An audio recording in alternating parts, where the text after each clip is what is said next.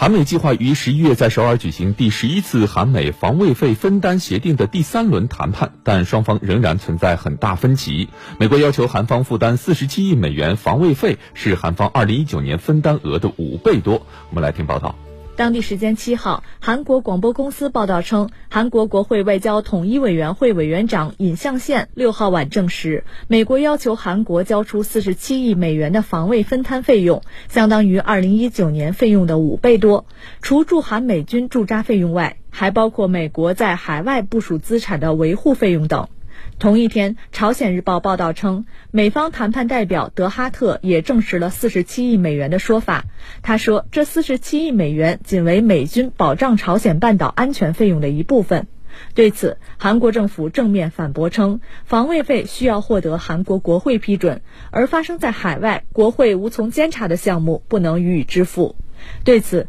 中国国际问题研究院研究员杨希宇认为。应该说呢，由驻军经费分摊问题引起的矛盾呢，正在牵动美韩同盟结构在发生变化。一方面呢，如果韩国还想要这个同盟的话，就不得不按照美国的要求呢，必须得增加负担。这种结构性的变化本身呢，不是在进一步的扎牢美韩的军事同盟，实际上呢，等于会催生美韩军事同盟产生新的更多的裂痕。近年来，美国政府一直以自己贡献巨大为由，要求韩方在防卫费分摊上加码。美国自1953年以来一直在韩国派驻军队，现有驻军大约2.85万人。韩美自1991年起先后签署十份驻韩美军费用分摊协定，第十份协定的谈判相当艰难，直到今年三月才签订，有效期持续到12月31号。根据这份协定，韩方二零一九年分摊费用为八点七亿美元，